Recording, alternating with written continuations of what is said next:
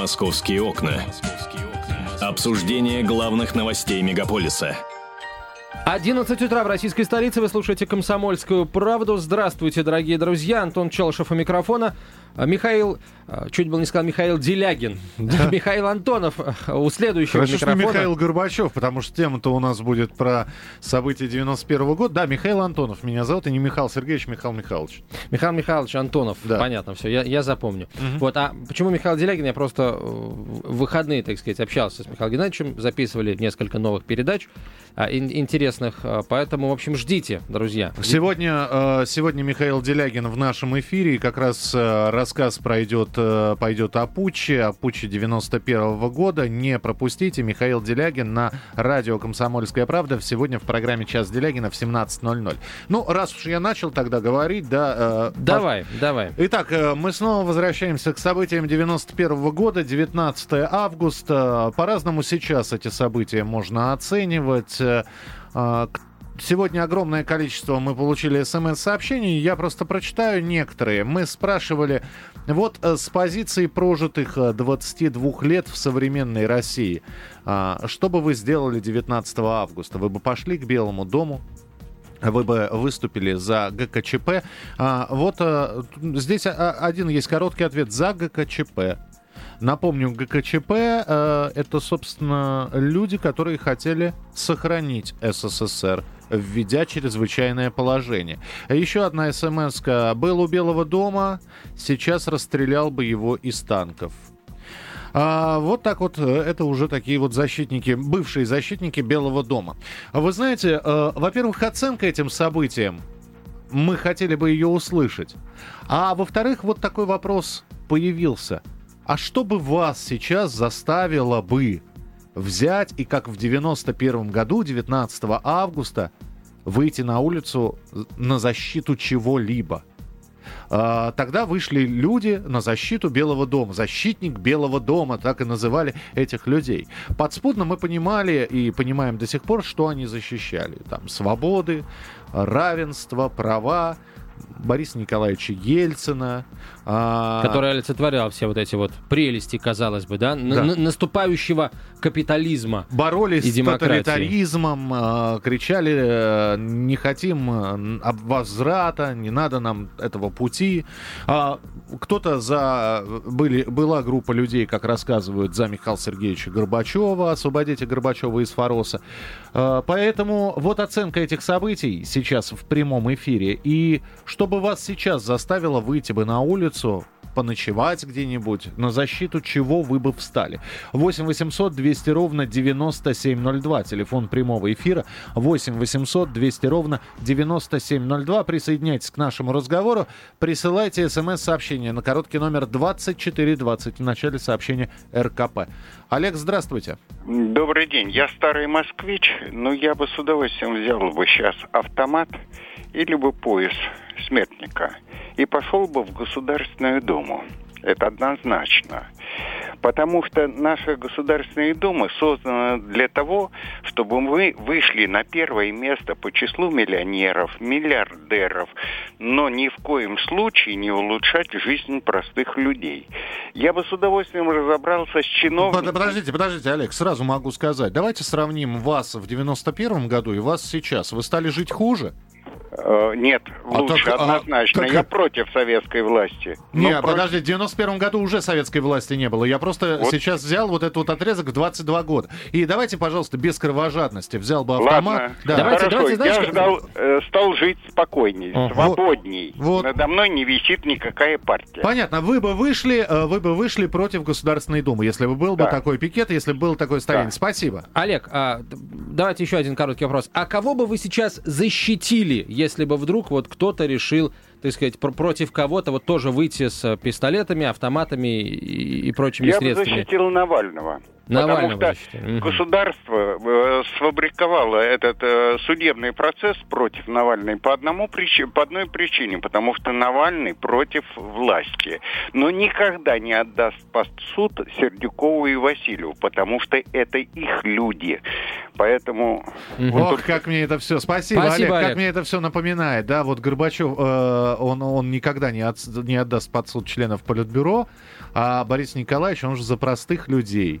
А, и все а, нападки на него, они сфабрикованы. Ну, так думали в 91 году. А, к чему Те, все... которые в 96-м году призывали, так сказать... Э, Не, в 96-м еще эти же люди голосовали за Значит, Ельцина. чуть позже, да, простите, да, 98-й год, 98 да. Импичмент. 8 800 200 ровно 9702, телефон прямого эфира. Михаил, пожалуйста, здравствуйте. Здравствуйте.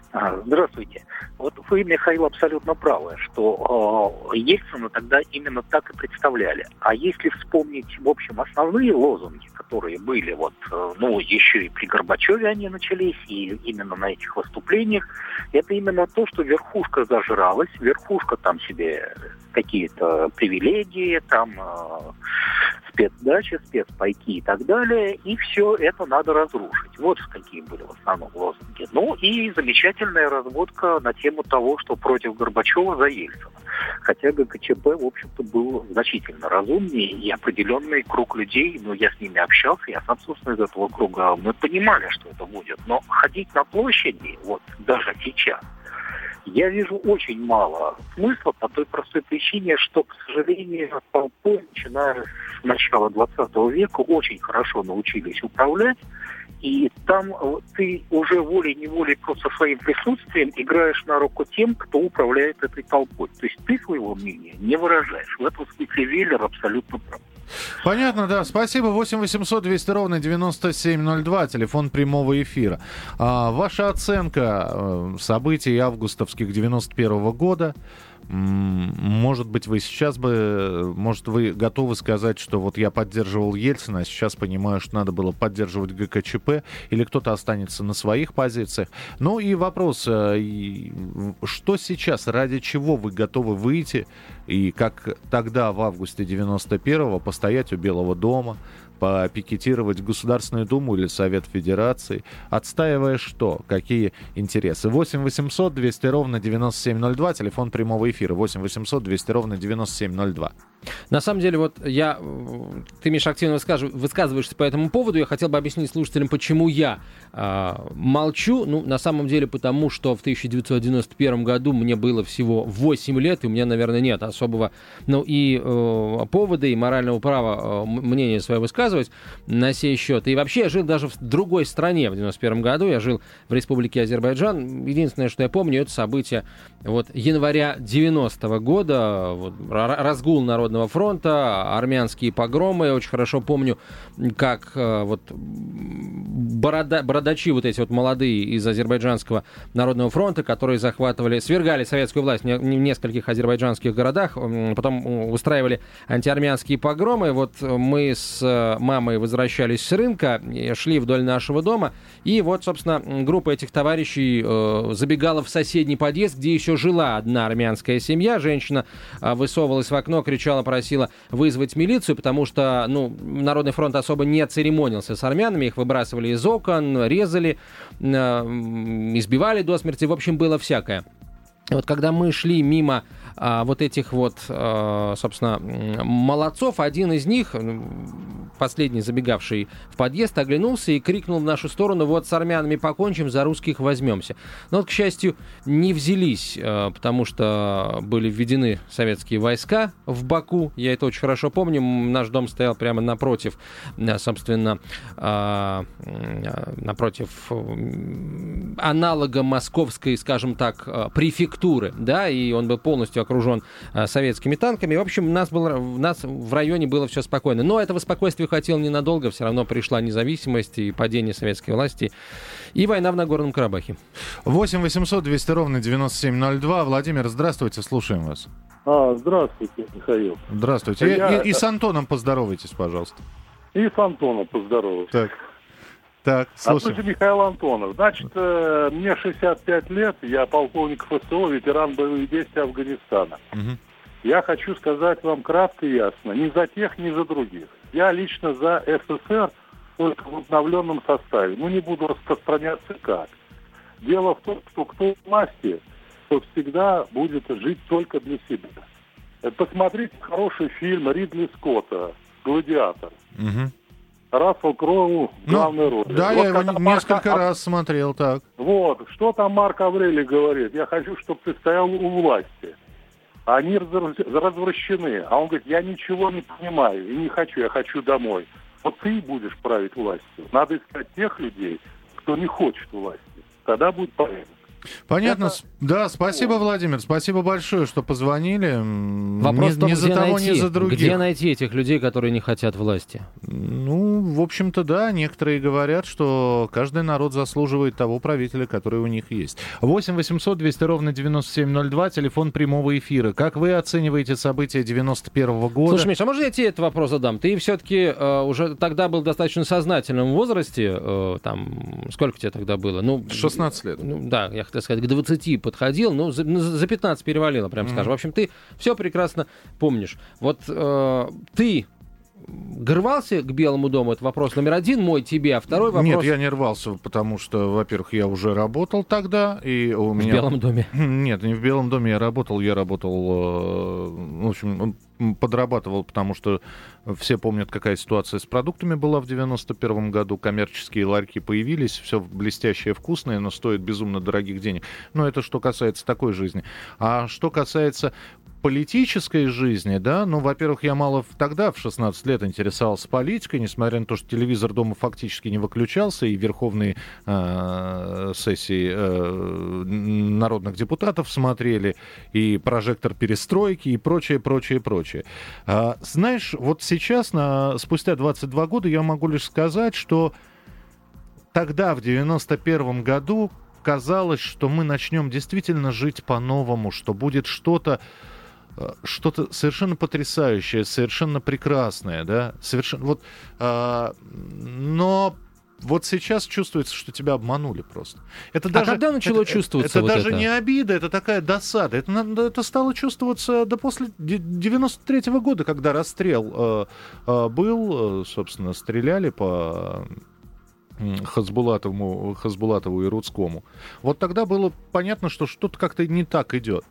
И да, действительно, товары стали появляться, но мы поняли, что... Смотрели на них как на музейные экспонаты, больше было, они было, как на было товары. обидно смотреть на урезанную карту, да, вроде как 15 союзных республик, а, а, а во- а вот посмотрите, как нас обкарнали, и теперь все вроде как бы сами за себя. Вот Это даже не обида, это такое чувство досады было, как-то по-другому это все представлялось. 8 800 200 ровно 9702. Михаил, пожалуйста, здравствуйте. Вы меня, да? Да, да. Да, я... Мне тоже 65 лет, как полковнику, который звонил. В это время я был иммигрантом. И должен сказать, что я был антикоммунистом, но мои симпатии были на стороне ГКЧП, ведь это были не какие-то черные полковники, это было правительство Советского Союза, которое хотело ввести чрезвычайное положение и прекратить развал, который начинался. Горбачев был с ними. Он их просто потом подставил, сделал вид, что его там изолировали и все. Но все свидетели говорят, что он и по телефону мог звонить, и радио слушал, и все это была грандиозная провокация, и путчем это нужно называть. Путчем Ельцина против правительства Советского Союза для захвата власти. Я на эту тему, я вообще писатель, у меня много книг, в том числе есть у меня работы на эту тему. Если кого интересует, найдите издательство «Русская идея» в интернете и посмотрите мою статью к, этому, к этой дате. Хорошо, найдем, посмотрим. Спасибо большое. 8 800 200 ровно 9702, телефон прямого эфира. 8 800 200 ровно 9702. Юрий, пожалуйста, здравствуйте. Алло. Да, слушаем вас. Ну вот я считаю, что предыдущий товарищ прав. Вот, дополнить могу сказать, что спецслужбы других стран, они не дремлят, работают, все сделано было качественно, так сказать, народ не догадался, что, в общем, если подумать так вот, как может, могут люди сами себе сделать, допустим, перестройку или революцию или еще что-нибудь. Все ходят на работу, если работа есть. и, соответственно, никто на улице не выйдет. Для всего этого нужна определенная работа людей. Соответственно, Горбачев, земля ему, чтобы была, когда он умрет, значит, он все это осуществил. Понятно, да, понятно. В общем, а, виноват Михаил Сергеевич Горбачев, да? Ну, хорошо. 8 800 200 ровно 9702. Давайте еще несколько телефонных звонков примем. Алексей, здравствуйте. Здравствуйте. Слушаем вас. Ну, я отношусь, конечно, с сожалением, что распалась такая огромная и как бы действительно популярная страна во всем мире, сумевшая создать экономический противовес тому капитализму, который сейчас и многие э, западные дипломаты говорят, почему так закручивают гайки на Западе в плане материального стимулирования населения. А, один, э, по-моему, участник э, экономического сотрудничества и развития сказал, что нет Советского Союза, и действительно, когда не на кого равняться. И то, что Хрущев сказал, что Швеция действительно социализм, это еще спорный вопрос. Я просто хочу сказать, что никакое государство само по себе не создается и не разваливается. Достаточно вспомнить речь Тэтчер, когда она выступала в 91 году в ноябре месяце в Хьюстоне перед э, химико-нефтяной олигархией и сказала, что последнюю попытку реанимировать мощную советскую империю зла была устранена и, недолго осталось до того, чтобы разрушить ее окончательно, что сыграло, конечно, ключевую, ключевой прогноз в том, что э, не без западных сил это произошло, произошло уже в 92 году, когда были э, подписаны нам известные соглашения. Я просто был свидетелем в 90 э, 91 году у Белого дома и воочию видел, как людям раздавали водку.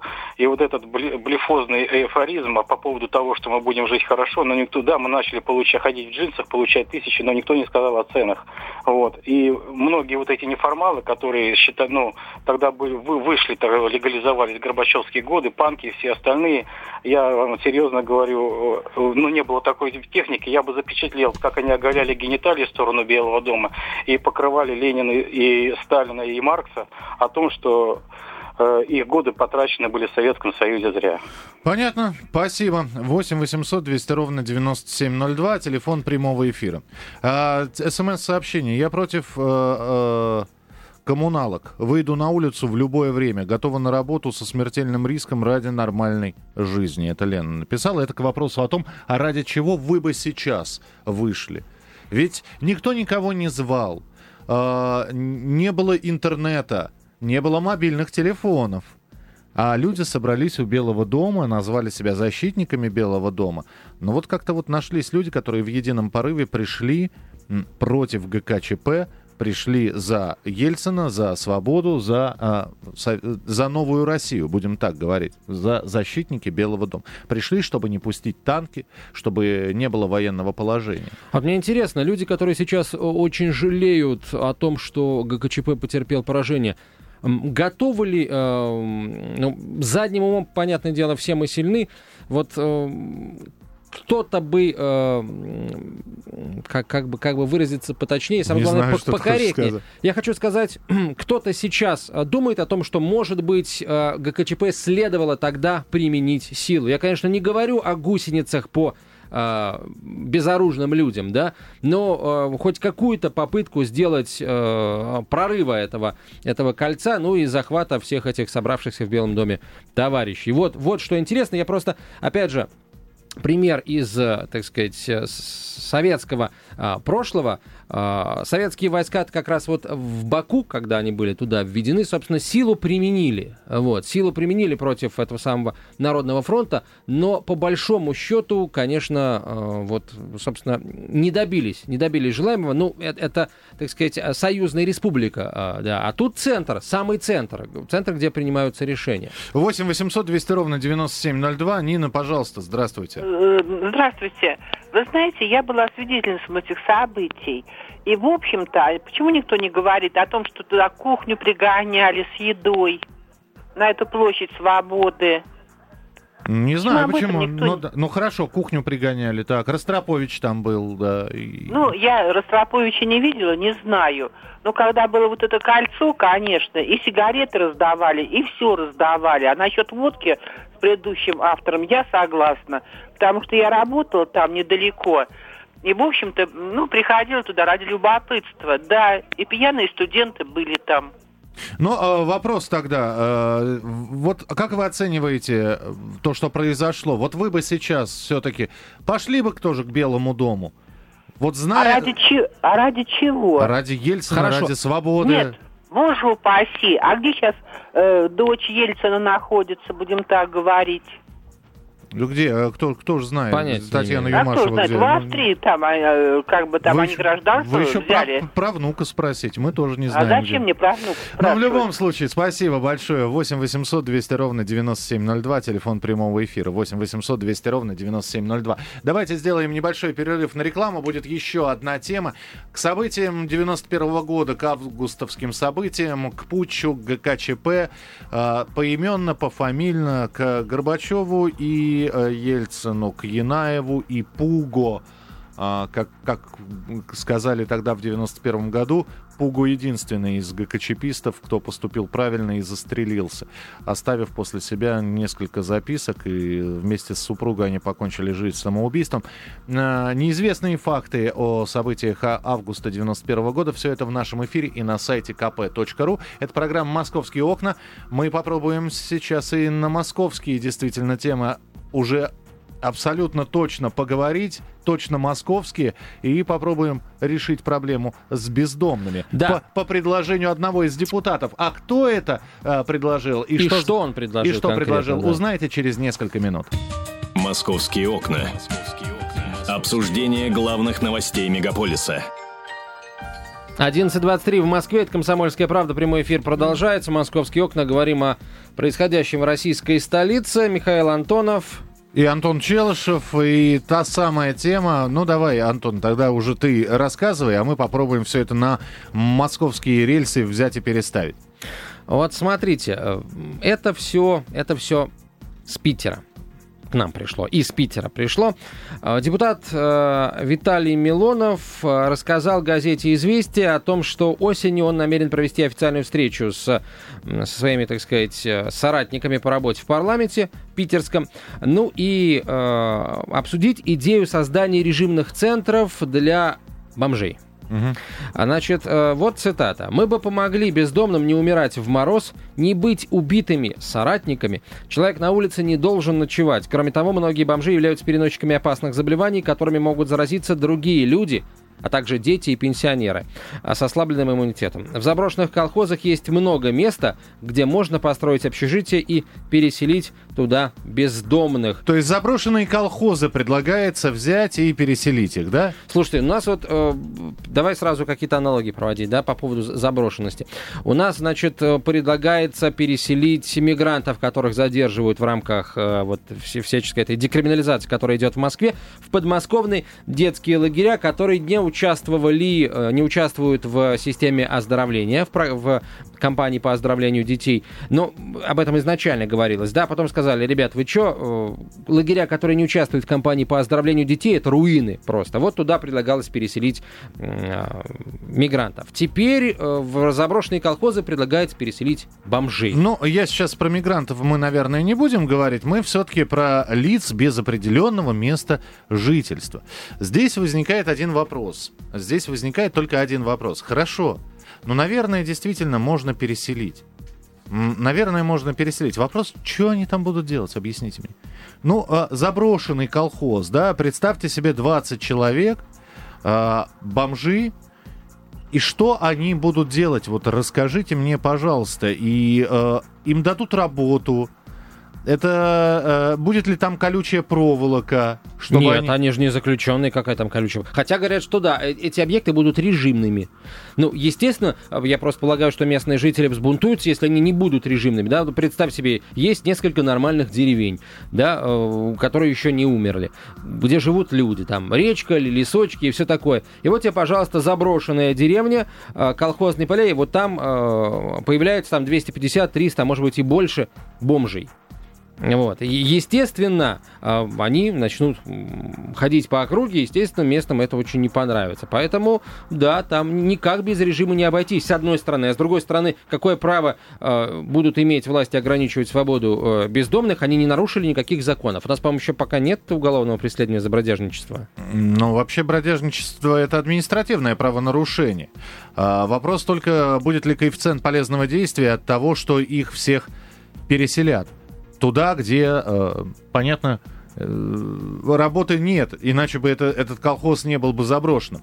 И, и получается такая, э, такой анклав, анклав, в котором живут бездомные, непонятно на что они живут, непонятно, э, им как полевые кухни будут. Э, и, и главное... Нет, ну, я, это пока непонятно, что там будет, да, ну, можно предположить, что если это все-таки колхоз и если это поля, там можно э, разбить огороды, заставить их выращивать огурцы, помидоры и прочую картошку, чтобы им было что есть. Вот. Ну, короче, понимая, да, что э, идея, ну, настолько не проработана, что просто говорить, по большому счету, не о чем. Э, я, например, пришел к выводу, что, э, по большому счету, инициатива господина Милонова направлена просто на то, чтобы избавить города, Москву, Питер, другие крупные города, от бомжей. Вот горожанам они мешают, они действительно мешают. Я тут вчера в, в выходной, в воскресенье, решил поехать в сторону центра от станции метро «Сокол». Это просто кошмар. Там, соответственно, выход из э, метро, э, там храм стоит. У храма, у дверей храма э, нищие, ну, по, я бы не сказал, что это нищие, да, в возрасте от 18 от, там, 20 лет и, и, и старше. Ну, и вот эта вот цепочка нищих, она прямо вот до входа в метро, там нищие, еродивые, нездоровые умом граждане собираются в больших количествах. Я таким вход на станцию метро «Сокол» не видел очень давно. Там просто идут э, работы строительные, там куча всяких бетонных блоков. Вот, то есть я понимаю господин Милонова, который живет в Санкт-Петербурге, тоже в большом городе, многомиллионном, э, и, ну, не нравится ему бомжи. Мне их обилие тоже, признаюсь честно, не нравится. Хорошо, давайте так. Э, если не переселять, что делать с бомжами? Что делать с беспризорными? Вот э, люди без определенного места жительства. Раньше таких, э, собственно, брали, и как-то адаптировали. Адаптировали к жизни. Я не знаю, каким образом, но э, бродяг таких, бездомных, наверное, все-таки в Советском Союзе, ну, давайте, я не скажу, что не было вообще, но было в разы меньше, чем сейчас. Вопрос, как сейчас надо с ними бороться? Или не надо бороться? Не надо бороться, с, э, пусть мерзнут, пытаются ведь сейчас ночлежки построить, но ведь можно сказать, зачем? Они выбрали себе свободный образ жизни, они ходят по миру, они побираются, они попрошайничают. Но ты говоришь, можно сказать. На самом деле нужно так сказать, потому что они действительно используют ночлежки крайне редко, и, только, и то только для того, чтобы поесть досыта там раз-два, помыться, и все, им больше ночлежки не нужны, они пустуют в Москве эти М- ночлежки. Можно ли адаптировать э, к, нормальной, э, к нормальному социуму этих людей? Я не уверен, я не знаю. Наверное, надо строить реабилитационные центры, но с колючей проволокой по периметру. То бишь силовые методы применять? Принудительные. Принудительные. Принудительные принуждения. Я бы да. не сказал, что силовые, а вот принудительные, потому ну, а что... Как? как его можно принудить, э, если не э, взять его, так сказать, и не отвести силы туда? Хорошо, человек ведет а, а, асоциальный образ жизни. Давайте введем статью в Уголовном кодексе. У него будет э, выбор либо отправиться на принудительную реабилитацию, да, э, получить профессию. Либо Реабилитироваться добровольно. Либо реабилитироваться добровольно, да, то есть э, принудительное, добровольное или, извините, срок. Ты знаешь, давай сейчас а, поговорим а, с а, экспертом о, о том, вообще можно ли, в принципе, а, приучить бездомных к Э, жизни нормальной, причем жизни на земле, можно ли их научить делать что-то своими руками. Э, я очень долго думал, кому этот вопрос задать. Наверное, все-таки психологу, да, специалисту, который залезает в головы к другим людям. Мы дозвонились психологу Вадиму Мямлину. Вадим, здравствуйте. Добрый день. Ну так э, что вы скажете? Как, как, как думаете, есть ли шанс э, у жителей больших городов отправить э, бомжей э, поднимать село? Ну и, соответственно, могут ли они там э, прижиться? По поводу того, что приживутся, сильно сомневаюсь, потому что это люди очень социально адаптированные, И э, нужны большие мероприятия с участием психологов и психиатров, чтобы их адаптировать.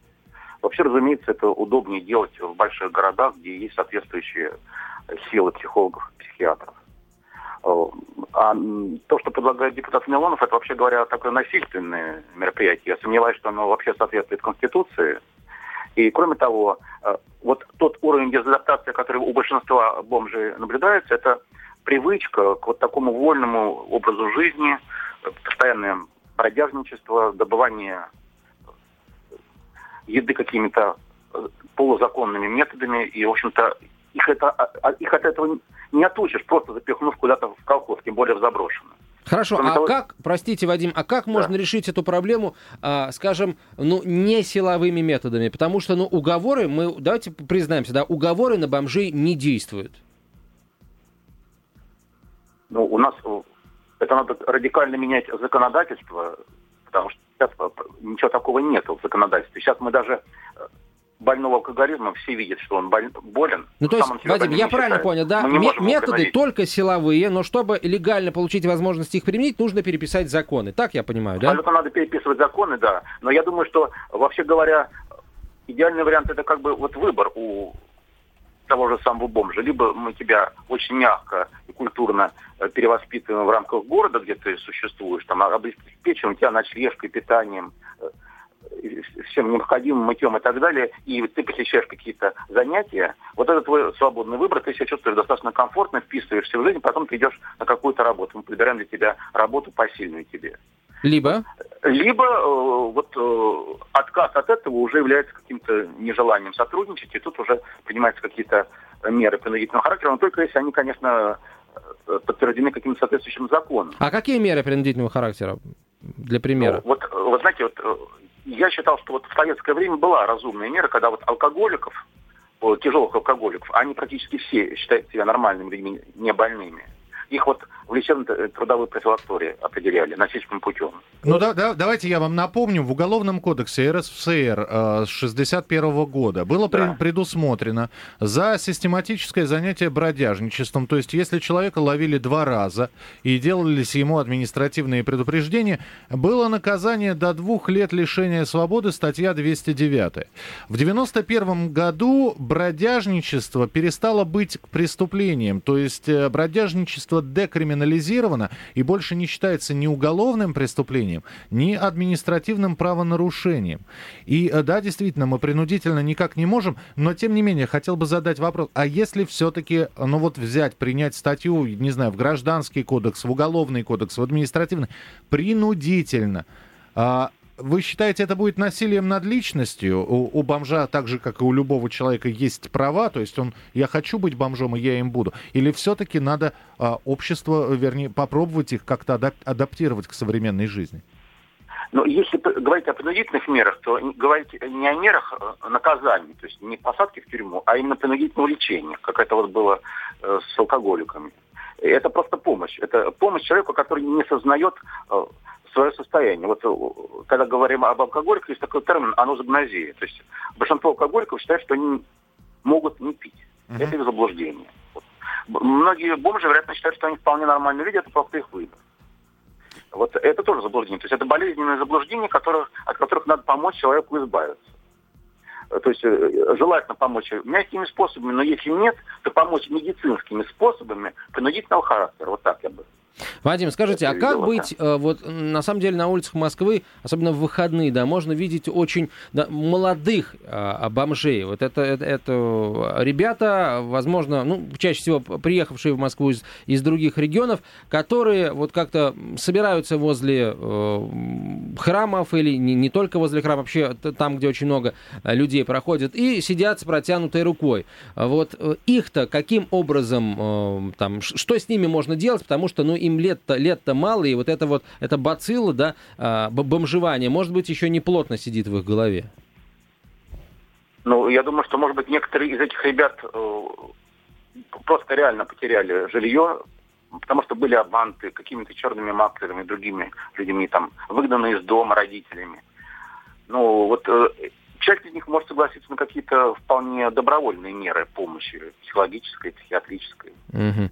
Вадим, спасибо большое. Спасибо, Вадим, Вадим. Мямлин, психолог, был с нами на прямой связи. Миш, я не верю а, в то, что если у человека отнять жилье, он, значит, забомжует, запьет и, и, и, и пойдет вот по миру. Хорошо, возьмем, Не 100, верю. возьмем 100% бомжей и бродяг, которые есть у нас. Хорошо, я допускаю, что у 10%, у 10% действительно черные маклеры. А, человек выжил, да, у него отобрали жилье, но он отделался так потерей документов и потерей жилья. Но, а, собственно, Хорошо, можно обратиться в милицию, можно в конце кон... Я не знаю, это раньше было, можно было прийти на завод, устроиться на завод и получить койку в общежитии.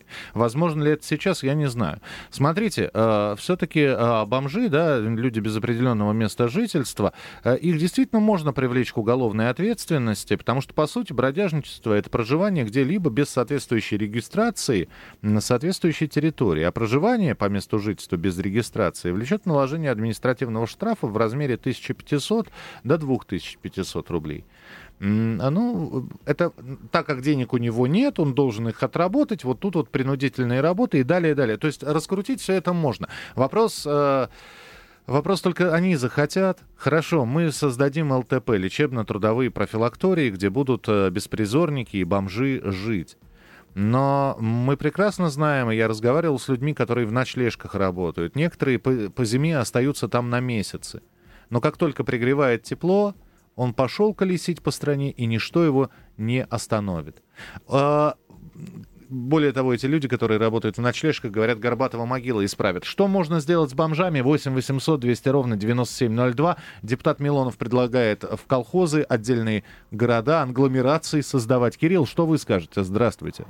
Да, здравствуйте. Нам ни в коем случае нельзя создавать такие города, это как в, в Америке. Районы китайские, там еще какие-то богатые, нищие. Этого ни в коем случае нельзя допускать. То есть вы Э, боитесь появления ге- гетто? Гетто, да. Нам это не нужно, мы не должны совершать эту ошибку. И правильно в Москве у нас э, элитные дома строятся с бедными. Это очень правильная позиция. Вот по поводу бациллы. Бациллы носителем является э, государство. И вот вы, как сотрудник компании, попробуйте такой эксперимент провести. Позвоните любую фирму по трудоустройству и попробуйте устроиться на работу без регистрации. А, Или хотя бы с временной регистрацией. Вас и с временной, кстати, не возьмут. Вот, во многих фирмах. А, То есть э, государство провоцирует и нарушает Конституцию, права граждан, э, вводя регистрацию. А, То есть регистрацию нужно немедленно отменять. Или а, вот при наличии того, что у человека нет жилья, а, он не может не пользоваться медицинской помощью, у него нет регистрации, он не может устроиться на работу, его везде останавливает полиция. То есть мы этого человека сразу делаем вне закона, что противоречит Конституции. Он должен обладать всеми правами, правами на жизнь, на здоровье, на работу. А, то есть все конституционные права нарушаются. Вот, э, и регистрация это одна из причин. Кирилл, И вот ска- Кирилл, секунду. люди А вот смотрите, э, человек приезжает в Москву, да, то есть вы э, предполагаете, да, что человек может приехать в Москву вот в никуда, и жить у него негде, раз у него нет регистрации, да, вот, да. и, соответственно, он, И он устраивается на работу, и его должны такого всего красивого взять, А почему его не должны брать? Потому что у него нет регистрации. Он снимает жилье, Понимаете, например. если... А Нет, его подожди, там не секунду, секунду. Если, подожди, если человек хочет устроиться на работу, а, Да. и э, работодатель в, в качестве условия, да, а, высказывает его приезд в Москву, его устройство на работу, ам, ну и, и получение регистрации, то работодатель, если у него как бы голова на плечах, он э, снимет жилье э, у того э, арендодателя, который зарегистрирует его, понимаете? А если... Таких очень мало работодателей, вот, и таких мало арендаторов. Я сам занимаюсь недвижимостью. Вы попробуйте сами, вот найдите. Просто ради прикола позвоните по сдаваемым квартирам и скажите, мне надо у вас зарегистрироваться. Я вам объясняю, что вас даже с временной регистрации не возьмут. Понимаете, в чем дело? Вы знаете, Многие фирмы да. отказывают в приеме на работу, когда у вас нет постоянной регистрации. Хотя по закону у нас регистрация нет деления на постоянную, временную. Да, Кирилл, с- э, спасибо большое. Сейчас закончится летний сезон. В любое садовое товарищество прийти и сказать, ребят, у меня регистрации нет, вот я только-только восстановил документы. Вам э, зимний сторож не нужен. Я вот здесь в сторожке буду жить, всю зиму обходить э, территорию. А вот я поставил себя на место работодателя, вот такого э, злого, плохого, коварного, да. Э, я понимаю, что человек приехал э, сюда из региона, там, не, не из Подмосковья, а откуда-то подальше, да, и мне хотелось бы иметь определенные гарантии того, что этот человек приехал сюда действительно работать, да, а не этот человек не смоется от меня, там, получив первую зарплату или что-то свистнув. Поэтому я, я хочу быть уверенным в том, что этот человек, э, конечно, настроен на созидание, да, а не на разрушение. Слушай, вот. ты хоть раз бомжа-филолога видел? Я думаю, что в большинстве своем вот эти вот люди, э, не озонирующие своим, э, собственно, амбре воздух, эти люди, которые э, перемещаются в рваной одежде э, с распухшими ногами, я не думаю, что у них высшее образование. И максимум, на что, на какую профессию они могут рассчитывать, это разнорабочий. 8 800 200 ровно 9702, телефон прямого эфира. Михаил, здравствуйте. А, здравствуйте. Вот я согласен с психологом, который выступал. То есть люди это, как правило, добровольно выбрали эту жизнь, вот большинство а, из них, и действительно не осознают, что и вред там несут, и... Ну, ну и нужно все. ли этими людьми заниматься, самое главное? А, Конечно, конечно, нужно, и нужно принудительно. Единственное, что это не должна быть тюрьма, потому что, как мы знаем, вот с малолетними тюрьмами, где там подросток что-то сделал неосознанно, а из тюрьмы он уже выходит э, зачастую закоренелым преступником из малолетних. Ну а что, это, Нет, как, это быть... поселение с периметром а, да, из колючей да, проволоки. Да.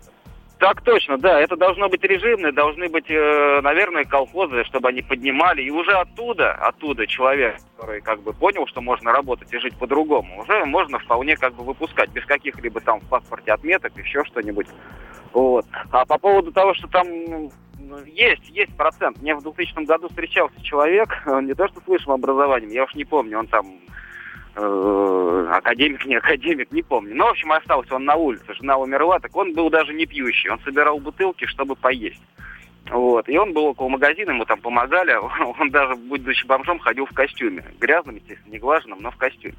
И абсолютно вещи. Ну, понятно, вот. да. Людей нужно выделять, им помогать э, уже как-то по-другому. Но для этого их нужно в первую очередь всех собрать, куда-то заключить и там уже разобраться. Самое есть... главное, да, спасибо большое. Самое главное, чтобы у них было желание начать новую жизнь. Это Ведь... очень по-русски. Сначала заключить, а потом разобраться. Ну, кстати говоря, да. А, программа «Московские окна» будет продолжена буквально через несколько минут. Уже Антон Челышев продолжит э, рассказывать вам о московских темах и не только. Спасибо тебе большое большое. Я Михаил Антонов. Прощаюсь с вами до завтра. Не болейте, не скучайте. Слушайте радио «Комсомольская правда». «Московские окна». Обсуждение главных новостей мегаполиса –